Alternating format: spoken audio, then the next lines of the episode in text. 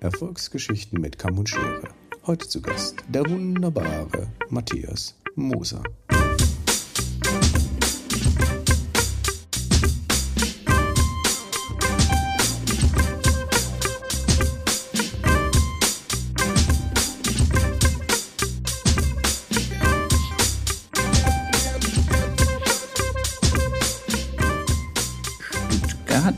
Zwar beim Fachverband der Friseure und Kosmetik in Baden-Württemberg. Und ich habe mir als Gesprächspartner den lieben Herrn Matthias Moser, Landesgeschäftsführer, an die Brust geholt, weil wir nämlich, ich, nachdem ich letzte Woche oder vorletzte Woche einen Brief von euch bekommen habe, zwei Wochen ist her, äh, mit der Pressemitteilung zur Anhebung oder zum neuen allgemeingültigen und verbindlichen Tarifvertrag für die Friseure in Baden-Württemberg.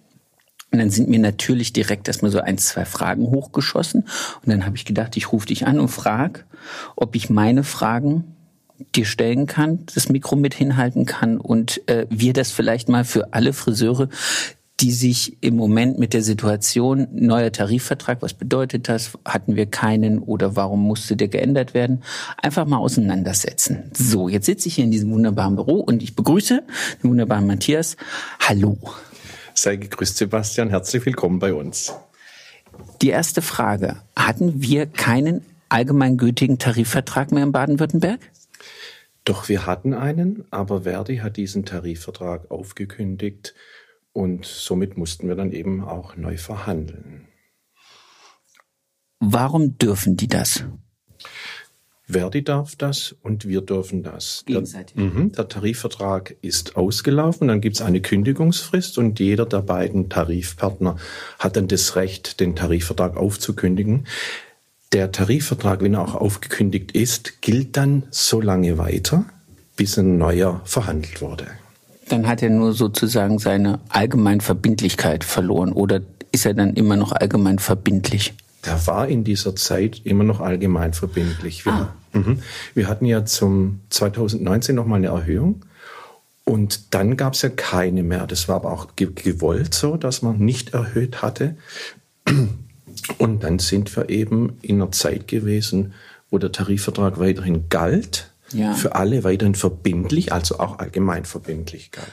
Ah, okay.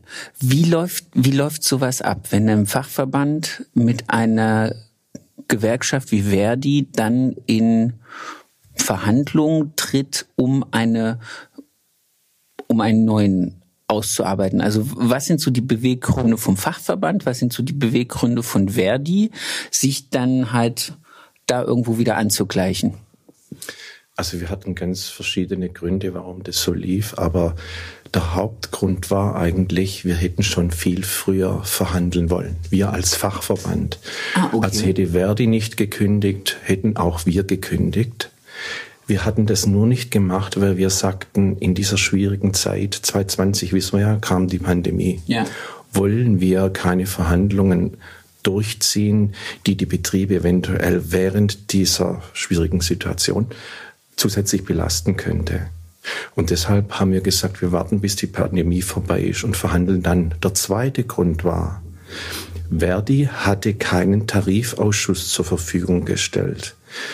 Jeder Tarifpartner, also die Gewerkschaft und der Arbeitgeberverband, haben einen Tarifausschuss. Bei uns setzt Ah. sich dieser Tarifausschuss aus dem Dirk Reisacher, Boris Gassert, meine Wenigkeit und der Frau Christine Messer-Stadelmann zusammen und dem Boris Eierstock. Bei Verdi gab es keinen. Das heißt, bei Verdi ist man ja Mitglied als Arbeitnehmer. Ja. Die hatten aber keine Arbeitnehmer gefunden, die sich dazu bereit erklärt hätten, einen neuen Tarifvertrag auszuhandeln. Warte, lass mich das kurz, lass mich das kurz verstehen. Das heißt, ihr als Fachverband, als äh, Arbeitgebervertretung in dem Falle wahrscheinlich, ähm, müsst mit von Verdi gestellten Arbeitnehmern aus der Branche verhandeln. Jawohl. Aha. Da ist also auch jemand natürlich von Verdi, von den also von den Mitarbeitern Verdi ist da immer jemand dabei, natürlich Ja. Ansprechpartnerin, so wie ich auch vom Fachverband immer dabei bin. Aber die hatten keine ehrenamtliche Tarifausschussmitglieder gefunden. Und das Tarifvertragsgesetz sieht ja vor, dass da zwei ausgeglichene Gremien miteinander zusammenkommen zu einem Gremien und verhandeln. Das heißt, an uns lag es eigentlich nicht, dass wir hätten auch schon früher beginnen können mit den Verhandlungen. Interessant. Das heißt, nachdem die dann fünf Leute gefunden haben, mhm. ging es dann, ging's dann los. Mit was darf ich das fragen? Ist das, ist das tarifvertragstechnisch, ist das erlaubt, wenn ich das frage? Mit was für Ideen und Wünschen dann die Vertreter von Verdi gekommen sind? Oder dürfen wir das nicht ansprechen? Ach doch, das können wir gut ansprechen. ähm, es geht einfach tatsächlich darum, wir wollten wieder neue äh, Entgelte verhandeln. Uns waren vor allem als allererstes die Auszubildenden äh, Vergütungen wichtig ja. und nachrangig die Entgelte. Und bei Verdi war es, glaube ich, andersrum.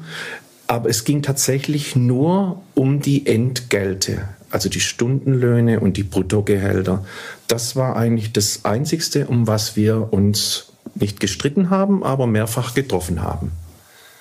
Das heißt, dieses Thema Arbeitszeit, Arbeitsmöglichkeiten, was für Thematiken in anderen Berufsfeldern ja möglich ist, wie zum Beispiel Homeoffice-Tage oder Gleittage, Gleitzeiten, spielt gar keine Rolle.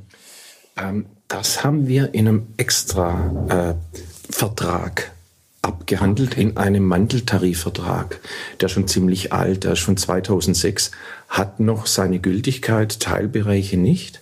Das gilt aber auch so äh, als Basis für Vertragsverhandlungen oder äh, Teilzeitarbeit oder Urlaubsregelungen. Das steht alles in diesem Manteltarifvertrag okay. drin. Und diese Entgelttarifverträge, da geht es tatsächlich Lohn. ausschließlich um den Lohn. Okay, aber ist das jetzt meine Wahrnehmung? Vielleicht ist es meine Wahrnehmung. Dafür finde ich, ist er jetzt gar nicht so hoch gestiegen. Hm. Euch zu schulden?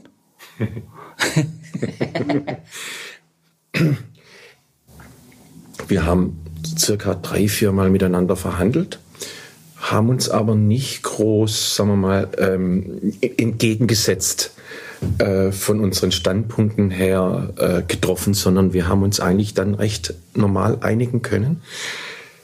Ähm, Du musst es auch so sehen. Wir sind ja ein Flächenland zum Beispiel. Ich möchte es mal vergleichen mit einem anderen Bundesland, das kleiner wäre. Ich sage jetzt mal keinen Namen.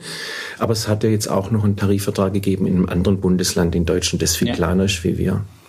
Und wir haben ja hier viel mehr heterogene Gebiete. Wir haben mehrere Metropolregionen wie Karlsruhe, Stuttgart, Mannheim, haben aber auch den ländlichen Raum. Und wenn wir zusammensitzen in diesen Ausschüssen, beraten wir uns ja vorher erst zuerst im Fachverband. Und da bringt eben jeder seine Erfahrungen herein. Wie werden bei mir die Preise fortgestaltet? Wie bezahle ich meine Mitarbeiter? Und wir müssen uns ja dann da auf so einem Mittelfeld einigen. Und in Baden-Württemberg gibt es eben diese große Heterogenität. Vielleicht in einem kleinen Bundesland oder im Stadtstaat Bremen wäre das vielleicht anders.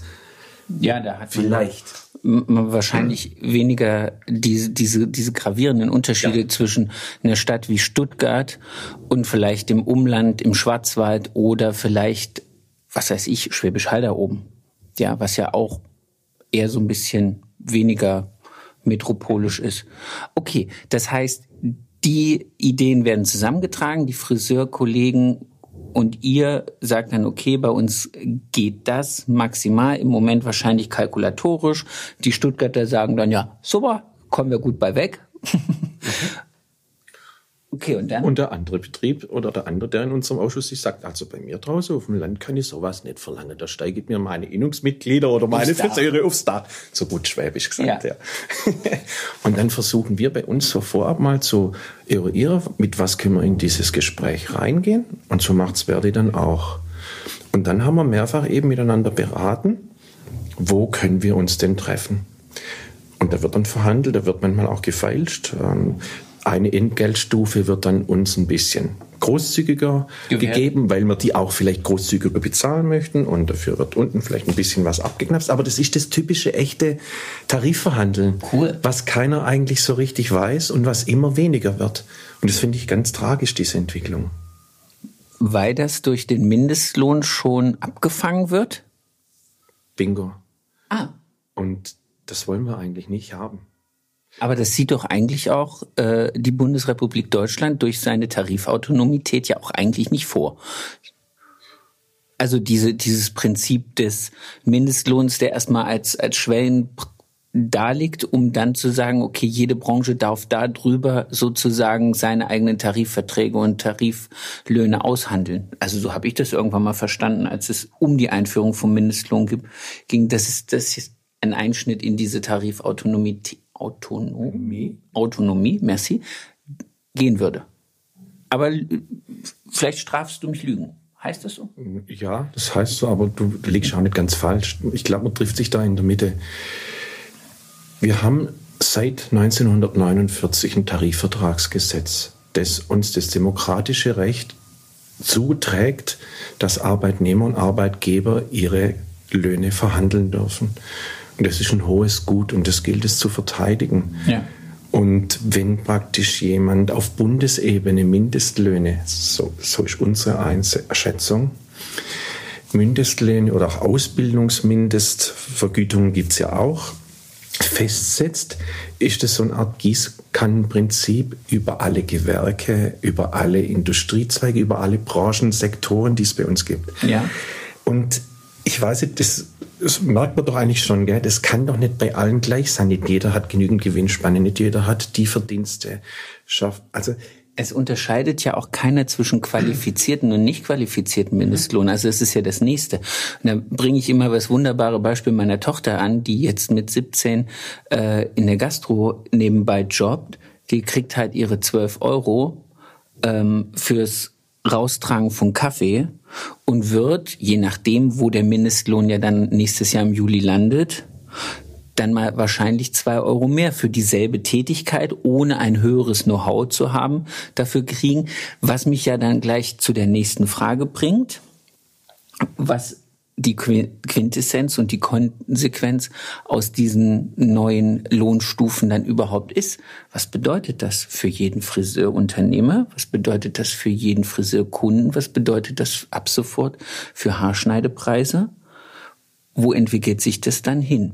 Wie gesagt, wenn der Kaffee jetzt aufgrund des Mindestlohns um zwei Euro dann hinterher die Tasse 30, 40 Cent mehr kostet, gehe ich davon aus, dass der Haarschnitt bei einer Anhebung vom äh, Grundgehalt oder vom, von der Einstiegsstufe um zwei Euro ja auch nicht da bleiben kann. Es sei denn, der Unternehmer sagt, die Gewinnmarge war eh viel zu großzügig kalkuliert.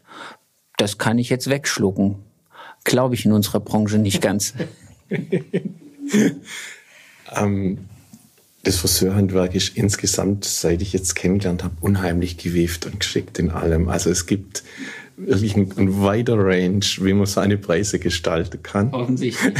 Ja. Aber ich glaube tatsächlich, das Signal von so, so einem neuen allgemeinverbindlichen Tarifvertrag soll eigentlich sein, wir haben eine neue Mindestentgeltstufe für unser Land verhandelt mit Verdi, das allgemeinverbindlich sein soll und auch muss. Daran muss sich ja jeder halten. Und diese Allgemeinverbindlichkeit bekommt man immer schwerer. Das ist also ganz arg schwierig, die noch zu bekommen. Warum? Ist ein bisschen schwierig, aber ich kann es versuchen, einfach zu erklären. Das Tarifvertragsgesetz wurde vor ein paar Jahren geändert. Früher stand in diesem Tarifvertragsgesetz drin, mindestens 50 Prozent aller Mitarbeitenden müssen in Friseursalons angestellt sein, die in Innungen Mitglied sind. Oh, das schaffen wir nicht mehr. Ganz genau. Und dies, das schaffen wir ja, nicht mehr. Leider, leider. Mhm.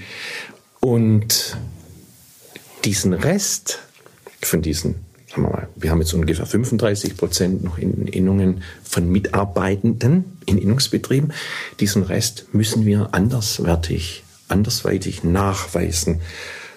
Und da müssen wir praktisch nicht Innungsmitglieder dafür gewinnen, dass die sagen, wir möchten einen allgemeinen verbindlichen Tarifvertrag. Wie macht ihr das? Bei uns erhält man die Tarifverträge nur. Das heißt, wir fragen das ab. Wenn jemand bestellt, wird abgefragt, und dann sagen wir, wie viele Mitarbeiter hast du? Und dann kann man das notieren. Ah, okay. Also das heißt, jeder Betrieb, der sagt, er möchte gern einen haben, wird abgeklärt, Mitglied, nicht Mitglied, Anzahl Mitarbeiter und dann könnt ihr, wer die gegenüber sagen, okay, aber so und so viele äh, Nichtmitglieder sind trotzdem an diesem Tarifvertrag und an dieser Tatsache interessiert und deswegen ist es legitim, dass ja. wir das auch bei nur 35 Prozent innungsgebundenen Mitgliedern. Ah. Und dafür können wir das praktisch nachweisen. Das müssen wir dann immer nachweisen und dann äh, geht es so. Sehr schön. Aber ja, aber das wollte ich jetzt noch sagen. Das hätte eigentlich abgeschafft werden sollen. Dieses Tarifvertragsgesetz hat diese, diese Klausel nicht mehr stehen, mindestens 50 Prozent. Da steht es was ganz anderes drin. Da steht drin, das öffentliche Interesse muss gewährt sein. Es muss ähm, deutlich gemacht werden, dass eine Allgemeinverbindlichkeit für dieses Gewerk notwendig ist, aber diese explizite Zahl steht nicht mehr drin, gilt aber trotzdem weiterhin. Und das steht nicht in diesem Tarifvertragsgesetz, Paragraph 5 wohlgemerkt. Das heißt, Verdi möchte gern, dass mindestens 50 Prozent eigentlich Innungsmitglieder sind, auch wenn es nicht mehr drin steht. Und formuliert es dann so schwammig um? Nee, nicht Verdi, sondern das ist der Gesetzgeber. Der, ganz genau. Entschuldigung. Macht nichts. Der Gesetzgeber, ja. Wir hatten uns da eigentlich drauf gefreut und gesagt, Wahnsinn, das ist ein Zeichen. Jetzt können wir wieder freier Tarife verhandeln. Ja. Aber es hat uns das überhaupt nicht erleichtert. Wir müssen weiterhin praktisch diese, diesen Nachweis erbringen dass die Allgemeinverbindlichkeit auch überall in Baden-Württemberg gilt. Aber das ist auch in anderen Bundesländern jetzt so. Aber es ist halt ein Aufwand für den Arbeitgeberverband, nicht für die Verdi. Ja. Die ganze Arbeit hängt bei uns, nicht bei Verdi. Wer prüft das? Also jetzt, wer das prüft? Land Baden-Württemberg. Na, ja, nein, wer prüft, ob nachher wirklich auch alle diese Löhne zahlen? Gibt es da eine Instanz außer dem Zoll und dem Finanzamt, außer der Sozialkasse? Die Rentenkasse noch, ja. Okay, also wenn du, eine, wenn du eine Steuerprüfung im, im Sozial... Also, so, ja, Rentenversicherung, ja. Sozialabgaben für die Gehälter und Löhne. Die gucken nach. Ah. Die bekommen von uns alle, alle die Tarifverträge. Also wir schicken die an die Landratsämter, an die Handwerkskammern. Wir schicken das an den Zoll an die Rentenkassen und die Sozialversicherungsträger, dass die wissen, wenn ich rausgehe und kontrolliere, da habe ich ein Standardwerk in der Hand, mit dem kann ich ordentlich prüfen und kann auch sanktionieren. Heißt also jeder, der jetzt überlegt hat, ah, das wird nicht geprüft, okay, spätestens wenn die Rentenversicherung ihre Prüfung macht und ja. dir dann sagt, oh, sie haben vergessen für einen eigentlich höheren Lohn, da gab es, wenn mich nicht alles täuscht, vor einigen Jahren mal ein großes Unternehmen, was da richtig auf die Ommel gekriegt hat, weil, glaube ich, selbst alle Filialen bis auf einen einzigen leitenden Angestellten, glaube ich, nur Lohnstufe 2 hatten. Und die Rentenkasse dann gesagt hat, ich glaube, ihr bezahlt zu wenig Rentenversicherung für die. Uns ist eigentlich egal, was die verdienen, aber wir kriegen zu wenig. Deswegen zeigen wir euch an. Fand ich auch. Doch, das fand ich auch wieder so, so, so beispielhaft dafür, dass, dass diese ganzen, uns ist, ähm, vernünftige Bezahlung für die Angestellten und Mitarbeiter unheimlich wichtig, weil natürlich hinterher der Fiskus von einem höheren Grundgehalt natürlich höhere Steuern mhm.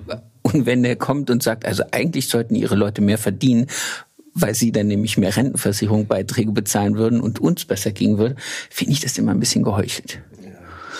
Sehr schön. Aber lass uns noch mal auf das auf das Thema. Ähm, ich habe das ja in meiner Frage. Das war ja die Frage überhaupt. Was ist der Begriff des Ecklohnes und warum steht da Ecklohn 14,50 Euro Anfang nächsten Jahres, Mitte nächsten Jahres 15,10 Euro? Wen genau trifft das jetzt? Ecklohn ist so eine Größe, wo man praktisch dann die Branchen äh, miteinander vergleichen kann. Und Eklon ist meistens dieser Lohn, wo man sagen kann, das ist nicht gleich der absolute Beginner nach der, nach der Lehre. Ah, okay. Äh, und es ist auch nicht jemand, der vielleicht gerade ein oder zwei Jahre gearbeitet hat, sondern der schon ein bisschen mehr Verantwortung übernehmen kann, vielleicht auch schon den Meistergrad gemacht hat Okay. Oder aber auch im Betrieb schon zeigt, ich arbeite jetzt tatsächlich selbstständig und habe auch meine Kundschaft mir aufgebaut. Dafür ist dieser Eklon da. Das heißt, jemand, der im Prinzip seinen Sollumsatz für sich selbst erarbeitet. Auf jeden Fall. Okay. Und dann aber auch noch Verantwortung trägt. Mhm. Okay. Und wir haben ja diese, wir haben ja diese fünf Entgeltstufen. Die werden wir jetzt aber nicht alle Nein. durchgehen, weil das ist ja jetzt idiotisch. Genau. Das kann man ja dann nachlesen. Und es geht ja mal so um den ja. Einstieg und vor allen Dingen nachher auch, finde ich sehr interessant, wo starten unsere ja. Auszubildenden dieses Jahr neu? Ja, ich wollte nur, nur kurz sagen, zu dem Eklon hin. Diese, Gerne. Also die Stufe 3 wäre der Eklon und die ersten zwei Stufen. Die erste Stufe ist diejenige, wenn man ausgelernt hat und die hat man automatisch nur für ein Jahr. Und dann musst du praktisch schon in die Stufe 2. Ah, das okay. haben wir so geregelt. Also nur noch, um diesen Eklon nochmal ja. plausibel zu erklären. Und du hast jetzt gerade gesagt, bei den Ausbildungsvergütungen, was man da macht. Genau. Also wir haben da insgesamt circa bei beiden Tariftraktaten, sowohl bei den Entgelten als auch bei den Ausbildungstarifverträgen, zwischen 20 und 29 Prozent erhöht. Ja, ähm, wir haben aber in unserer Pressemitteilung 20 Prozent angegeben, weil du kannst es verschieden berechnen und wir sind eigentlich keine Hochstapler, sondern ja. wir möchten einfach seriös bleiben. Ja, wunderbar. Schwäbisch halt. Understatement. Ja. Und ähm, und wir haben natürlich immer wieder berücksichtigt, wie war die Inflation in der ganzen Zeit von 2019 bisher und was können wir noch ein bisschen mehr Steigerungen eingeben. Und ich denke, wir haben jetzt was Gutes an der Hand, was auch die Azubis ähm, ins Friseurhandwerk befördern kann. Aber natürlich nicht nur die Zahlen allein, das weißt du wahrscheinlich besser wie ich. Ja. Ähm, ich glaube, das liegt ja an jedem Betrieb. Äh, wenn er begeistern kann, dann kommt auch ein Azubi zu einem. Das ist das, das, das steht außer Frage. Also wegen dem Gehalt. Ich habe das jetzt ein paar Mal in anderen Interviews gehabt, äh, wo dann immer dieses Thema hochkommt und dann denke ich immer, nein, ganz ehrlich, als ich vor 25 Jahren in diesem Beruf gestartet bin, hat auch jeder gesagt, Sebastian, da verdienst du kein Geld. Ich so, ja, mag sein, aber im Moment zählt für mich erstmal die Freude, Leidenschaft und das Erlernen. Und wenn ich dann gut bin, dann kann ich mir auch damit Wohlstand erarbeiten, würde ich heute immer noch behaupten. Ähm, aber es ist natürlich schon, wenn man das immer im Vergleich hat, so ein Friseur-Azubi an so einer Berufsschule neben irgendwelchen Elektrikern oder irgendwelchen Schreinern, ist das schon immer so, dass man sagen muss, äh, schwieriger. Ja. Auf der anderen Seite, wie werden heutzutage Auszubildende im Betrieb auch wirtschaftlich mitgeführt? Also was ist ja dann sozusagen die Gegenrechnung? Ich zahle jetzt, äh, was haben wir jetzt im ersten Layer für, für ein Monats... Ja, im ersten Jahr die äh, 640 Euro jetzt ab September und dann die 735 im zweiten Lehrjahr und die 810 im dritten. Genau. Das heißt, was steht dem Ganzen dann noch gegenüber? Ich habe anderthalb Berufsschultage, ich habe Lehrzeiten, wie zum Beispiel Übungstage. Ähm, das heißt, ich habe natürlich erstmal ein großes Invest in diese Person. Absolut. So. Und dann muss ich aber auch gucken, ab welchem Punkt kann ich anfangen, die Person auch wirtschaftlich mit im Laden zu haben? Also wann koloriert die? Wann fängt die an zu föhnen? Wann macht die zum Beispiel kleine Service am Kunden wie Handmassage, Augenpflege, sonstig irgendwas, wo die Person mir sozusagen mehr Umsatz generiert, als wenn ich es alleine machen würde. Wenn ich die natürlich, und da kommen wir wieder an den Punkt, schlechte Ausbildung oder schlechtes Engagement oder einfach nur Unwissenheit von vielleicht auch dem einen oder anderen Ausbilder Ausbeute, Ausbilder, ähm, zu sagen, okay, ich muss das, ich muss das als für mich wertschöpfende Investition sehen. Absolut. Und dann ist es auch okay, dass sie einfach ein Gehalt haben, von dem sie sich was zu essen mittags leisten können. Sorry. Mhm.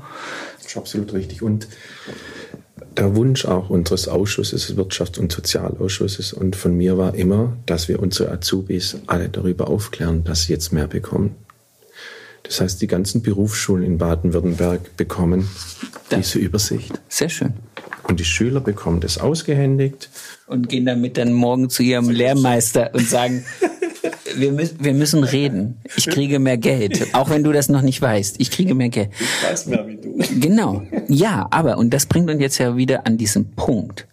Ähm, das wird zu Preisen, also zu steigenden Preisen führen der Friseur wird anfangen müssen, nochmal wirklich nachzukalkulieren. Gerade wenn ich jetzt gesehen habe, äh, wo wir dann mit den Meisterentgelten sind, ich glaube bei 17,50 Euro oder so. Ja, mhm. die fangen bei 14,50 an und dann. So, also wo, wo, wo wandert das hin? Ähm, was glaubst du, wird, also ich habe dich ja eben schon gefragt und ich war ein bisschen verdutzt über die Antwort. Ähm, ich hätte gedacht, dass die baden-württembergischen Friseure eher ein bisschen äh, ja, motzen, sagen wir so. Ja, motzen und sagen, nee, warum habt ihr denen jetzt so viel zugestanden? Ähm, aber du hast gesagt, es kam gar nicht so viel von dieser Reaktion. Nein. Nein, also ich, ich weiß auch von niemandem aus meinem Ausschuss, der jetzt gesagt hat, die Leute haben sich darüber beschwert. Es kam niemand. Ich glaube auch, dass es wahrscheinlich schon längstens überfällig ist seit dieser Pandemie und dieser Fachkräftemangel sitzt doch wirklich jedem Unternehmer, der ein bisschen. Gell, Personal halten will und keine Fluktuation. Ähm, das ist ein Signal für ihn. Viele, sagst du ja auch, zahlen ja sowieso übertariflich. Hoffe ich. Viele, hoffe ich. Aber das ist trotzdem nochmal ein Signal. Und du kannst, finde ich, so gut wie ein Friseur hat doch nie jemand sein Kunde so nah. Nein. Und ich finde, ihr, wenn nicht der Friseur, kann doch am besten seinem Kunde erklären, wieso ich jetzt meine Preise erhöhen muss, weil ich meine Mitarbeiter oder meine Azubis einfach jetzt besser zahlen möchte. Also man ist mal ganz Ja. auf ein ganz niedriger Level. Und weil ich es mir selber wert sein sollte. So. Und weil ich vielleicht auch oder dagegen stehen natürlich auch ein gewisses Maß an Qualität, an Einfühlvermögen, an handwerklichem Können, an äh, Raum, an allen möglichen Kosten, die mit diesem Raum zusammenhängen, halt auch habe. Und das weiß auch jeder. Und ich glaube auch nicht, dass, ähm, dass wenn man heute seine Preise, also wenn man seine Preise wirklich kalkuliert hat und nicht einfach nur links und rechts geguckt hat und den Mittelwert von dem teuren rechts und dem billigeren links genommen hat, dass man auch für, für diesen Preis die Kundschaft findet. Hier in Baden-Württemberg bin ich davon fest überzeugt. Punkt. Ob das in jedem Bundesland ist, würde ich bezweifeln. Also ich weiß es aus Thüringen, wo ich herkomme. Da glaube ich nicht, dass ich äh, mit so einer Preisrange, wie wir hier haben, äh, einen Blumentopf gewinnen könnte. Da würde ich wahrscheinlich eher äh, das Gegenteil erreichen. Aber ja, sei es drum. Du kannst ja auch nicht, wir können es ja auch als, ähm, als Arbeitsplatzvorteil nutzen für Bundesländer, die vielleicht keinen allgemein verbindlichen Tarifvertrag haben, die vielleicht irgendwo an Baden-Württemberg grenzen und dann sich der eine oder andere denkt, okay, ob ich jetzt hier auf der Seite der Landesgrenze bleibe und habe ein anderes Gehalt oder ich gehe einfach mal noch die 10, 15, 20 Kilometer weiter morgens und habe, das kann ich ja auch als Arbeitsplatzvorteil nutzen Absolut. An manchen Stellen. Sehr schön. Wie lange wird dieser Tarifvertrag jetzt seine Gültigkeit erstmal behalten oder ist er zeitlich limitiert?